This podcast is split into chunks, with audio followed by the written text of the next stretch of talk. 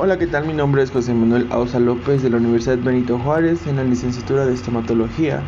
Y hoy hablaremos sobre un caso clínico de la clase de ortodoncia impartido por la doctora Araceli Caballero Vázquez.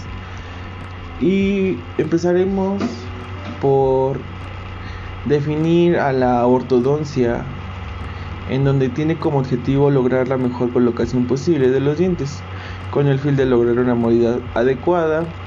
Unas piezas dentales bien situadas aseguran una optimización de la masticación y además ayudan a lograr una buena apariencia estética con toda la incidencia que puede llegar a tener sobre el autoestima del paciente. Por lo tanto, no se trata solo de buscar que los dientes tengan una posición correcta, sino también de mejorar de forma global la salud y mejorar la calidad de vida.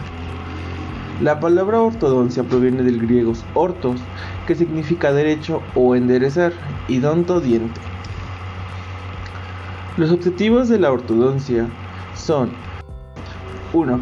Estimular el correcto desarrollo y crecimiento de los huesos maxilares y, mandíbula, y la mandíbula para así poder favorecer al paciente que tenga un equilibrio facial, detectar las anomalías en tamaño forma y número de dientes y mejorar la estética dental y la apariencia facial y así como fomentar una correcta salud oral.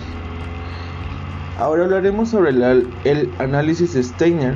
El análisis cefalométrico ideado por Steiner se basa fundamentalmente en una simple línea de referencia, la línea SN, que representa la base del cráneo anterior y que define la posición sagital y rotacional de las bases apicales, sin tener en cuenta las variaciones en longitud o inclinación. El análisis de Steiner se realiza, eh, realiza el estudio basado en el análisis esqueletal, el análisis dental y así como el análisis estético. Ahora para esta materia realizamos la cefalometría del paciente Yair Ladrón Guevara de 30 años, en donde pues ya tomando la radiografía lateral del cráneo, aplicaremos lo que es el análisis de Steiner para identificar las discrepancias esqueletales y dentoalveolares para dar así un tratamiento preventivo.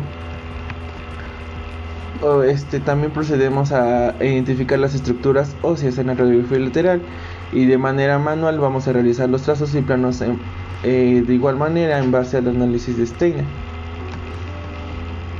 En los datos curiosos, eh, una vez observando la radiografía lateral de cráneo, observamos que nuestro paciente ya, ya, en boca tiene la colocación de un implante, al igual como una disminución vertical del hueso, por lo que pues nosotros sugerimos un análisis periodontal antes de realizar cualquier tratamiento ortodóntico.